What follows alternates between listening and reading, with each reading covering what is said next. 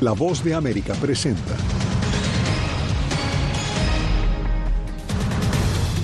El presidente de Ucrania vuelve a Washington en un nuevo intento para obtener fondos de ayuda para repeler la invasión rusa. Por primera vez, el presidente Biden se pronuncia públicamente crítico sobre la ofensiva israelí en Gaza. Se pospone nuevamente la comparecencia judicial del ex embajador de Estados Unidos acusado de espionaje y divisiones por el uso de combustibles fósiles complica un acuerdo mundial en la cumbre climática COP28. ¿Qué tal? Bienvenidos. Desde Washington comienza El Mundo al Día. Les saluda Yasmín López. Por tercera vez desde el inicio de la invasión rusa, el presidente de Ucrania fue recibido en el Congreso estadounidense y la Casa Blanca. La visita de hoy es crucial. Por eso hacemos contacto en directo con Jorge Agobián, quien ha venido siguiendo el minuto a minuto de esta noticia. Jorge, cuéntanos por qué este encuentro, esta visita es definitiva, pero también diferente a las anteriores. Jasmine, básicamente por el mensaje de urgencia que ha enviado la Casa Blanca para que se apruebe un multimillonario nuevo paquete de ayuda y asistencia militar para Ucrania, todo cuando la asegura la administración Biden se quedará sin fondos para esos mismos fines antes de final de este año 2023. En el Congreso se escucharon diferentes posiciones durante esta jornada en la que el presidente de Ucrania tuvo reuniones de muy alto nivel, pero desde Rusia también llegaron las reacciones por parte del gobierno de Vladimir Putin. El presidente ucraniano fue recibido en el Congreso y la Casa Blanca, cuando sus tropas combaten a Rusia ya casi por dos años y el financiamiento estadounidense a su causa está en entredicho. La bancada republicana en el Congreso se resiste a aprobar un presupuesto adicional de 61 mil millones de dólares, solicitado por la administración Biden para mantener el apoyo militar a Ucrania. Legisladores opositores a Biden exigen a cambio un compromiso de la Casa Blanca para restringir el acceso de migrantes indocumentados a través de la frontera sur. Argumentan que la seguridad fronteriza es la prioridad de los estadounidenses por encima de los intereses internacionales. Biden se ha mostrado dispuesto a ceder a las exigencias y asegura que detener la ayuda a su aliado Ucrania lo debilitaría altamente en el campo de batalla. El Congreso necesita aprobar la financiación suplementaria para Ucrania antes de que llegue el receso navideño, antes de que le den a Putin el mayor regalo de Navidad. Puerta cerrada, Zelensky intentó persuadir a los legisladores este martes con esos mismos argumentos, según dijo a la prensa el líder de los demócratas en el Senado. Él lo dejó claro y todos lo dejamos claro. Si perdemos, Putin gana. Y esto será muy, muy peligroso para Estados Unidos. Pero el líder de la mayoría republicana en la Cámara de Representantes, que también se reunió con Zelensky este martes, expuso otra de las preocupaciones de su bancada. Necesitamos una articulación clara de la estrategia de la Casa Blanca sobre cómo hará que Ucrania gane la guerra y hasta ahora sus respuestas han sido insuficientes. Desde Rusia, el gobierno de Vladimir Putin dijo que Zelensky llegó a Washington, citamos, para mendigar con la mano extendida. Todos ellos pertenecen realmente a la categoría de títeres en manos de sus amos, Estados Unidos, sus satélites, Gran Bretaña, entre otros. Hasta la fecha, Estados Unidos, hay que recordar, ha entregado unos 111 mil millones de dólares a Ucrania en asistencia humanitaria y militar. Pero logrará el presidente Biden persuadir a los legisladores republicanos en el Congreso con esta visita de alto nivel. Eso está por verse, sobre todo mientras continúan las negociaciones entre la Casa Blanca y legisladores negociaciones que por cierto son a puerta cerrada. Jasmine. Gracias, Jorge. Y además de abordar el conflicto en Ucrania, el presidente Joe Biden por primera vez cuestionó la estrategia a futuro que tiene el primer ministro israelí Benjamin Netanyahu para Gaza. Celia Mendoza, Biden dijo que Israel estaba perdiendo apoyo internacional para su campaña contra Hamas. ¿En qué contexto se dan estas declaraciones? Yasmín, el presidente de los Estados Unidos se encontraba hablando con donantes. Recordemos que él está en medio de esta campaña, la reelección presidencial. Aseguró que a pesar de que Israel en este momento tiene apoyo, lo estaba perdiendo debido a la indiscriminación de los bombardeos. Y esto nuevamente va en contra de lo que en las últimas semanas se ha venido diciendo, mientras que el mismo mandatario aseguró que Benjamin Netanyahu necesita cambiar, pero que es muy difícil debido al gobierno en el que se encuentra Israel, asegurando que era uno de los más conservadores en su historia.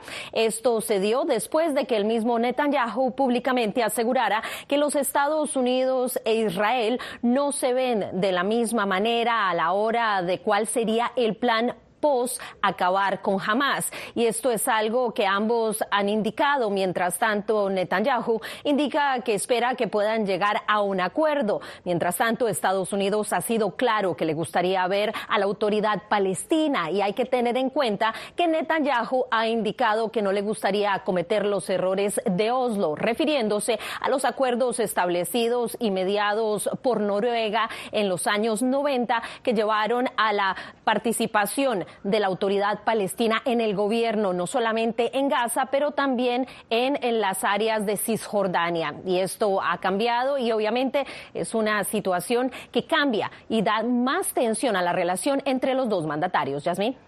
Celia, es que ya son más de dos meses de conflicto en Gaza y la cifra de muertos sobrepasa los 18 mil. Desde Jerusalén, Alejandro Ernesto nos da una actualización de lo que ha sucedido en las últimas horas, pero antes advertimos que las imágenes podrían ser perturbadoras. Llevamos 67 días de conflicto y en Gaza, según el Ministerio de Salud de la zona, han muerto más de 18.400 personas y más de 50.000 han resultado heridas. La ONU estima que cerca del 85% de los 2,3 millones de gazatíes han sido desplazados durante este periodo. Mientras, Israel asegura estar listo para continuar los enfrentamientos durante meses, de ser necesario, hasta acabar con Hamas, por lo que el Comité de Finanzas del Parlamento de Israel propuso un paquete de 7 mil millones de dólares adicionales para la guerra contra el grupo islamista. No permitiré que Israel repita el error de Oslo. Después del gran sacrificio de nuestros civiles y nuestros soldados, no permitiré la entrada a Gaza de quienes educan para el terrorismo, apoyan el terrorismo y financian el terrorismo. Las autoridades palestinas no tardaron en reaccionar. La declaración de Netanyahu que equipara los acuerdos de Oslo con lo ocurrido el 7 de octubre confirma que su guerra es contra todos los palestinos. Naciones Unidas avanza en la entrega de suplementos y en las últimas horas 100 camiones de ayudas y más de 120 mil litros de combustible entraron desde Egipto. Es muy difícil para nosotros trasladar de manera segura y rápida los suministros, los pacientes y el personal y hay enorme necesidad de aliviar esta catastrófica situación humanitaria. Mientras, en la frontera entre Israel y Líbano se observa humo en el cielo a cuenta del intercambio de fuego entre Hezbollah y soldados hebreos. En Cisjordania, las tensiones siguen aumentando e Israel sigue siendo en la zona. Este martes, seis palestinos murieron, según el Ministerio de Salud palestino, entre ellos un menor de 13 años. Israel dijo haber lanzado un cohete a personas que supuestamente manipulaban explosivos. Se estaban riendo. Cuando llegaron aquí escuchamos un golpe que sacudió toda el área. Vinimos y los vi muertos a todos. Según información entregada en las últimas horas por las Fuerzas de Defensa de Israel, fueron hallados los cuerpos de dos rehenes secuestrados por Hamas el 7 de octubre. Se trata de Den Sacharia y el soldado Sif Dado y sus restos ya están en territorio israelí. Durante el operativo de rescate el pasado domingo murieron dos militares israelíes y varios resultaron heridos. Alejandro Ernesto, Voz de América, Jerusalén. En Nueva York, la Asamblea General se reunió de emergencia para abordar la catastrófica situación humanitaria que se vive en Gaza. Ángela González nos acompaña en directo desde la sede del organismo. Ángela, ¿cómo transcurre la sesión?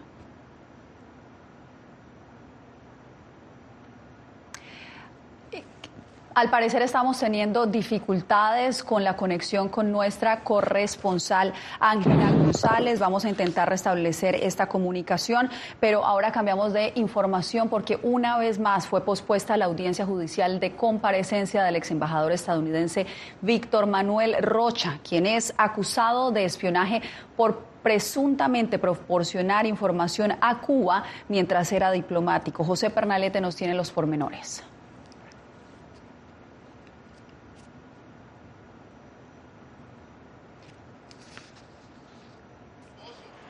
En la Corte Federal del Sur de Florida se aprobó la moción de la defensa de Víctor Manuel Rocha, el ex embajador estadounidense acusado por supuestamente proporcionar información confidencial al Servicio de Inteligencia de Cuba para posponer la audiencia de lectura de cargos y de prisión preventiva hasta el 12 de enero de 2024. El documento oficial muestra que la Fiscalía aceptó la postergación. El ex diplomático es acusado por parte del Departamento de Justicia de Estados Unidos de 15 cargos, entre los que destaca presunta conspiración, actuación como agente de un gobierno extranjero y fraude. El ex fiscal Sabino Jauregui considera que se trata de una seria investigación que podría involucrar a otras personas vinculadas durante las cuatro décadas de carrera diplomática de Rocha. En los niveles más altos en el gobierno como su posición y no es nada más que eso, sino era muy conocido en los círculos en Washington, D.C. Tenía como amigos, íntimos amigos, personas importantes, personas en el gobierno y esas personas tienen conversaciones con información secreta constantemente. Por otra parte, el abogado Gustavo Marín sugiere que los presuntos hechos delictivos adjudicados a Rocha pueden involucrar intereses regionales además de Cuba. Estamos hablando específicamente del caso de Venezuela, los países críticos, eh, Nicaragua, Bolivia, estos países que de alguna u otra manera tienen una ideología muy parecida a la cubana. José Perralete, Voz de América, Miami. Ahora sí nos enlazamos en directo con nuestra corresponsal en Nueva York, Ángela González, en Naciones Unidas de nuevo, porque la Asamblea General se reunió de emergencia para abordar la situación en Gaza. Adelante con la información, Ángela.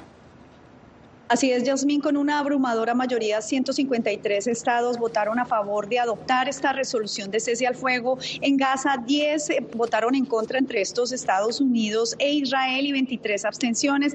Más temprano se escuchó también la votación al respecto de dos enmiendas, una presentada por Austria y otra por Estados Unidos, que no recibieron la suficiente votación de dos tercios de, de este organismo. Esta votación es a diferencia de la que sucedió eh, la semana pasada en el Consejo de Seguridad donde naufragó una resolución de cese al fuego en este organismo y pues a diferencia del Consejo de Seguridad las resoluciones adoptadas en la Asamblea General presentan el punto de vista de los países miembros, pero también ofrecen alguna recomendación, pero no tienen una acción inmediata. Escuchemos lo que dijo la vocera de la Asamblea General al respecto de lo que sucede con estas resoluciones.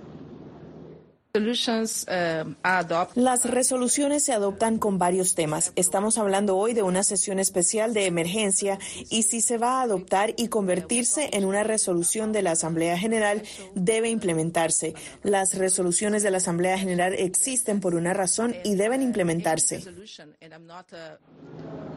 Cerca de 80 países de los 193 estados miembros se inscribieron para presentar sus discursos y pues los países eh, que, hacen, eh, que hacen parte de la Liga Árabe y también los que son parte de la cooperación de países islámicos, pues así se pronunciaron más temprano y previo a esta votación. Al final del día creo que vamos a prevalecer junto a casi toda la comunidad internacional al proponer un alto al fuego humanitario como lo está solicitando el secretario general, como lo están pidiendo todas las agencias de la ONU que trabajan en el campo humanitario y la Cruz Roja Internacional también escuchamos en este podio la intervención y justamente el beneplácito de que esta resolución fue adaptada en especial por los países árabes y por Egipto, que fue quien presentó el draft, la resolución que hoy en día pues se hace realidad y pues se espera que esta sesión se extienda hasta el día de mañana ya que todavía se siguen escuchando los discursos de los países inscritos. Yasmín, regreso contigo. Ángela González desde Nueva York, te agradezco por este reporte. Bien, y la cumbre climática COP28 tuvo que prolongarse. El encuentro terminaba este martes, pero más de 100 naciones, entre ellos Estados Unidos y la Unión Europea, se encontraron con un borrador que no especificaba la voluntad de reducir gradualmente el uso de combustibles fósiles. Jacopo Luzzi nos da los pormenores. No hay aún un acuerdo final en la COP28, la cumbre sobre el cambio climático de las Naciones Unidas en Dubái. Esto a pesar de que el martes era la última jornada de la cumbre. La manzana de la discordia es el tema de los combustibles fósiles, con muchos países, incluso Estados Unidos, que criticaron un borrador de texto publicado el lunes que no exigía la eliminación total del petróleo, el gas y el carbón. Arabia Saudita y otros países exportadores de petróleo objetan ese punto. Un proceso consultivo como debería ser. La gente ha escuchado con mucha atención y hay mucha buena fe sobre la mesa en este momento de personas que intentan mudarse a un lugar mejor. Un resultado final que ponga a todos de acuerdo podría ver la luz el miércoles. Más del 70% de los países han expresado su apoyo directo a un resultado sólido sobre los combustibles fósiles en la COP28. Las oposiciones son pocas, pero poderosas para lograr algo que es desafiante, pero sería histórico, según el director general de la COP28. Estamos tratando de acordar un plan integral para cerrar las brechas entre dónde está el mundo y dónde debe estar para mantener 1,5 grados Celsius a nuestro alcance. La posición que la conferencia tomará al final enviará un poderoso mensaje a los inversionistas y mercados globales sobre la ambición de los gobiernos de todo el mundo para poner fin al uso del petróleo o preservar el futuro de los combustibles fósiles. Jacopo Luzzi, Voz de América. La Organización de Estados Americanos adoptó este martes una resolución que condena lo que califica como un continuo abuso de poder contra el presidente electo de, eh, Guatemala, Bernardo Arevalo. Eugenia Sagastume nos reporta que el actual mandatario, Alejandro Yamatei, respondió a los señalamientos. Con 29 votos a favor y el voto de Guatemala en contra, el Consejo Permanente de la Organización de Estados Americanos aprobó una resolución que condena el continuo abuso de poder por parte del Ministerio Público y otras autoridades y pide solicitar con urgencia el consentimiento del gobierno de Guatemala para recibir una visita de buenos oficios del Consejo cuanto antes. Mientras, la Comisión Interamericana de Derechos Humanos alertó sobre lo que califica como una inminente ruptura del orden constitucional con la finalidad de invalidar los resultados del proceso electoral. Y en el Congreso surgen reacciones por el retiro de visa estadounidense a más de 100 diputados. Quizás a ellos no les va a gustar eh, algunas de las eh, decisiones que los legisladores guatemaltecos tomen. Para el analista Edgar Gutiérrez, estas sanciones y otras anunciadas por Estados Unidos empiezan a tener efecto más que moralmente, por supuesto que, que sí les hace efecto. Aunque asegura que Estados Unidos debe sancionar a personas clave para evitar más acciones que agraven la crisis política. Si Estados Unidos afina la puntería, sí puede, antes de fin de año, antes de que termine el 2023, uh, cambiar ciertas cosas. A través de una declaración, los senadores estadounidenses Ben Cardin, Marco Rubio, Tim Kaine, Bill Cassidy y Dick Durbin pidieron que se respete el Estado de Derecho y los esfuerzos que socaven la transferencia pacífica del poder. Eugenia Sagastume, Voz de América, Guatemala. Cuando regresemos, la situación que vive el archipiélago de San Andrés ante el cambio climático.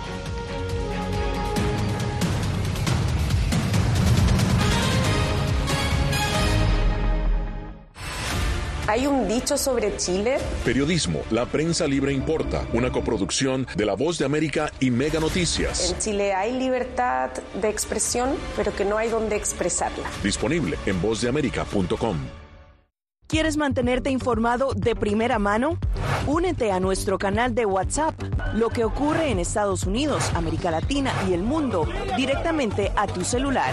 Escanea el código que ves en pantalla y conéctate con las noticias para recibir información veraz y balanceada. Noticias de última hora, reportes originales y verificación de información. Porque en La Voz de América, la prensa libre importa. Soy Jorge Agobián, corresponsal de La Voz de América en la Casa Blanca. Nuestro trabajo es conectar a Latinoamérica con Washington. Aquí somos la voz, oídos y ojos de nuestro continente para reportar lo que se decide en Estados Unidos e impacta en nuestros países. Traemos a esta sala de prensa las preguntas que la gente se hace y hablamos en un lenguaje sencillo para explicar las políticas globales, sus defensores y detractores. Y lo entregamos a nuestra audiencia para que saque sus propias conclusiones. Porque en La Voz de América, la prensa libre importa. Siento miedo de ejercer periodismo. Periodismo.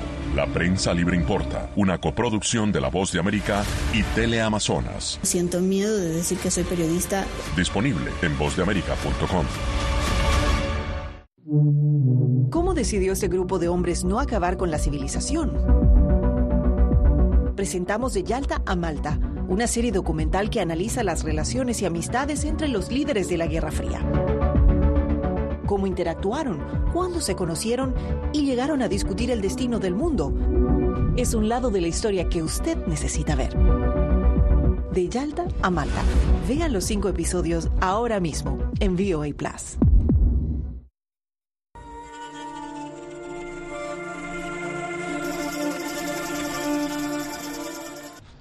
Las islas colombianas ubicadas en el Mar Caribe y frente a Nicaragua resisten los efectos del cambio climático. En la segunda entrega de nuestro serie especial Un Solo Pueblo, Donaldo Hernández nos cuenta cómo las tormentas afectan directamente al archipiélago de San Andrés.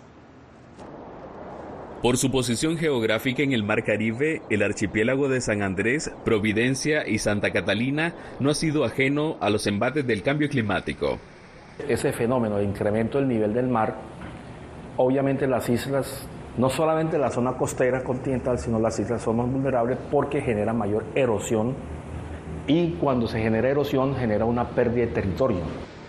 Arne Britton González es el director de la Corporación para el Desarrollo Sostenible del Archipiélago. Las frecuencias de los ciclones, la frecuencia de, los, de las tormentas tropicales, de los huracanes ha sido mucho más alta, la frecuencia que hace años anteriores. Últimamente hace tres años, finales de 2020, tuvimos unos fuertes por acá, varios consecutivos, tanto tormentas, tanto huracanes que pegaron casi directamente en la isla. El paso de las tormentas por este archipiélago colombiano preocupa en gran manera, porque tiene un efecto directo en la economía local. Sus principales actividades, el turismo, el comercio y la pesca, se ven afectadas por los constantes fenómenos naturales. Y eso nos afecta gravemente porque si el turismo no nos visita, no tenemos el sustento para nosotros. Y los pescadores han visto reducidas sus ganancias por las constantes tormentas que pasan por el archipiélago. Si ganamos dos mil dólares, ahora se redujo a mil. Antes venía un huracán por acá, por estas tierras, venían cada 15 o 20 años. Los últimos 4 o 5 años vienen dos, tres huracanes cada año. En ese sentido, las autoridades colombianas han trabajado en mejorar sus acciones para mitigar el impacto de los huracanes. Los huracanes uno no lo puede evitar, pero sí podemos prepararnos de tal manera que se minimizan los riesgos. Las autoridades colombianas también intentan mitigar el impacto del cambio climático con otras medidas como frenar la sobrepoblación de la isla, la cual se asocia a la contaminación del archipiélago. Donaldo Hernández, Voz de América. Hoy en México, migrantes acuden masivamente a la Basílica de Guadalupe con sus peticiones en el día en que celebran a la Virgen Guadalupana.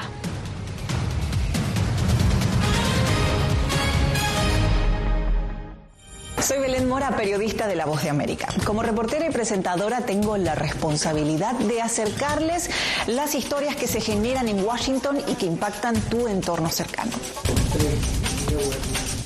Perspectivas diversas en un ambiente informativo en constante evolución que pone a prueba y nos hace poner en la balanza nuestros valores profesionales, te presentamos información veraz, porque en La Voz de América la prensa libre importa. En tiempos de cambios, cuando el mundo parece incierto y lo que escuchamos no refleja lo que vemos, buscamos la verdad. Cuando nos cuentan solo una parte de la historia, perdemos la confianza. En momentos de crisis, nuestros sueños, esperanzas y deseos de un mejor mañana dependen de una prensa libre. En La Voz de América te traemos las historias que la gente se arriesga a ver. Conectamos el mundo lo unimos con la verdad.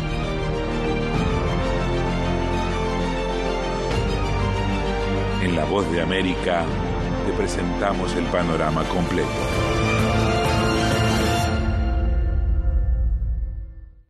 Soy Jacopo Luzzi, reportero de La Voz de América aquí en Washington, D.C. Ya sea informando desde el Capitolio, desde la Casa Blanca, cubriendo el impacto del cambio climático, el impactante tema migratorio, o subir en un avión y cruzar medio mundo para estar en el lugar de la noticia con la información precisa y veraz, este es mi compromiso como periodista. Un compromiso de vida profesional que comparto con ustedes, porque en La Voz de América la prensa libre importa.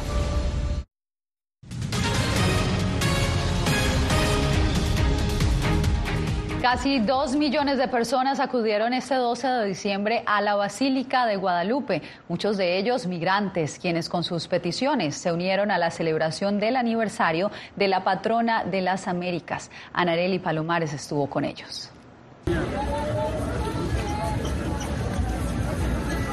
A 100 pesos lleve su rebozo, lleve el recuerdo, el regalo, el rebozo de la Virgen. Son miles de migrantes de Cuba y Venezuela que apostaron por el ingreso legal a Estados Unidos y hoy esperan en Ciudad de México una entrevista en la embajada estadounidense.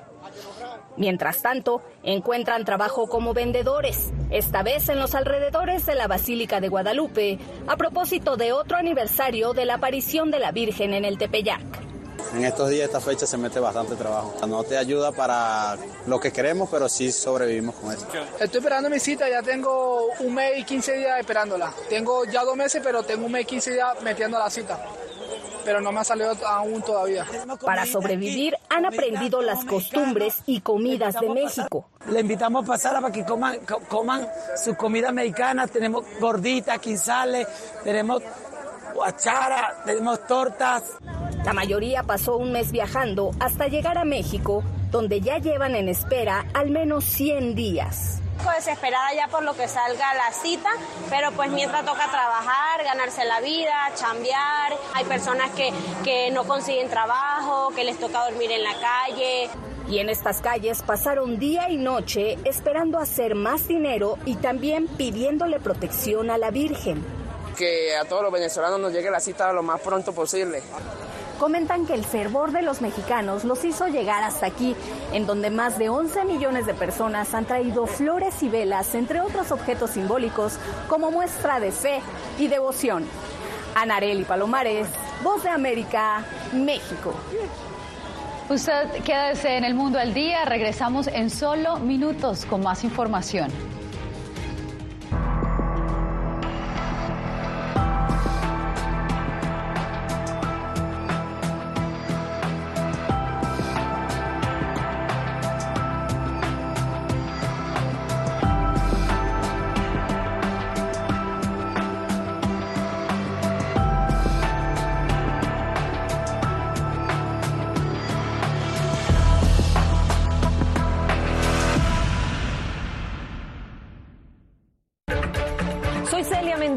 Corresponsal internacional de La Voz de América. Desde que me uní a este equipo de profesionales hace más de una década, he tenido la oportunidad de descubrir un mundo de noticias que comparto con ustedes. La Voz de América habló con el director. Porque siempre estoy en el lugar de los hechos, entregando información veraz, clara y precisa, manteniendo nuestro compromiso periodístico, porque en La Voz de América la prensa libre importa.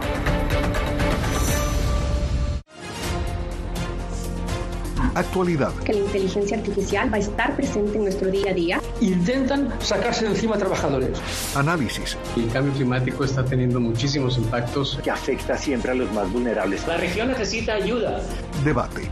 Proteger a las escuelas con armamentos. Es una total eh, ridícula, es algo inverosímil. Con la información más allá de los titulares. Todas las semanas por La Voz de América. Desde Washington, le saluda Gonzalo Abarca. Hola, soy Oscar Ortiz Barahona, corresponsal La Voz de América. Ser La Voz de América desde Honduras me permite conectarme con todos ustedes, nuestras audiencias en todos los países del continente, ofreciendo información veraz sobre los temas que más te impactan. Honduras y los Estados Unidos han ejercido labores humanitarias en 40 viviendas. Desde perspectivas humanas y con base en hechos, te informamos para que seas tú quien formes tu propia opinión, porque La Voz de América, la prensa libre, importa.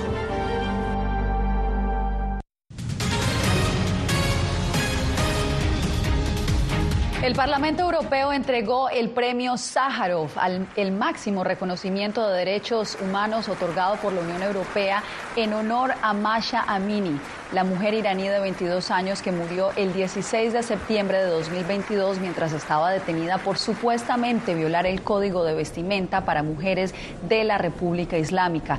El abogado de la familia informó que la madre, el padre y el hermano de Amini se perdieron la ceremonia en la ciudad francesa de Estamburgo después de que las autoridades iraníes confiscaran sus pasaportes. Y en otras noticias o en otra información, ahora nos vamos para Colombia, la capital colombiana. De hecho, a bordo de ese tren ya empezaron a difundir la alegría navideña. Familias colombianas se embarcan en este tren a vapor que ha sido decorado con luces festivas y por supuesto son recibidos por los anfitriones especiales, Papá Noel y también los duendes. La escena evoca las películas navideñas clásicas y se han convertido en el deleite de niños y adultos. Con eso me despido por hoy.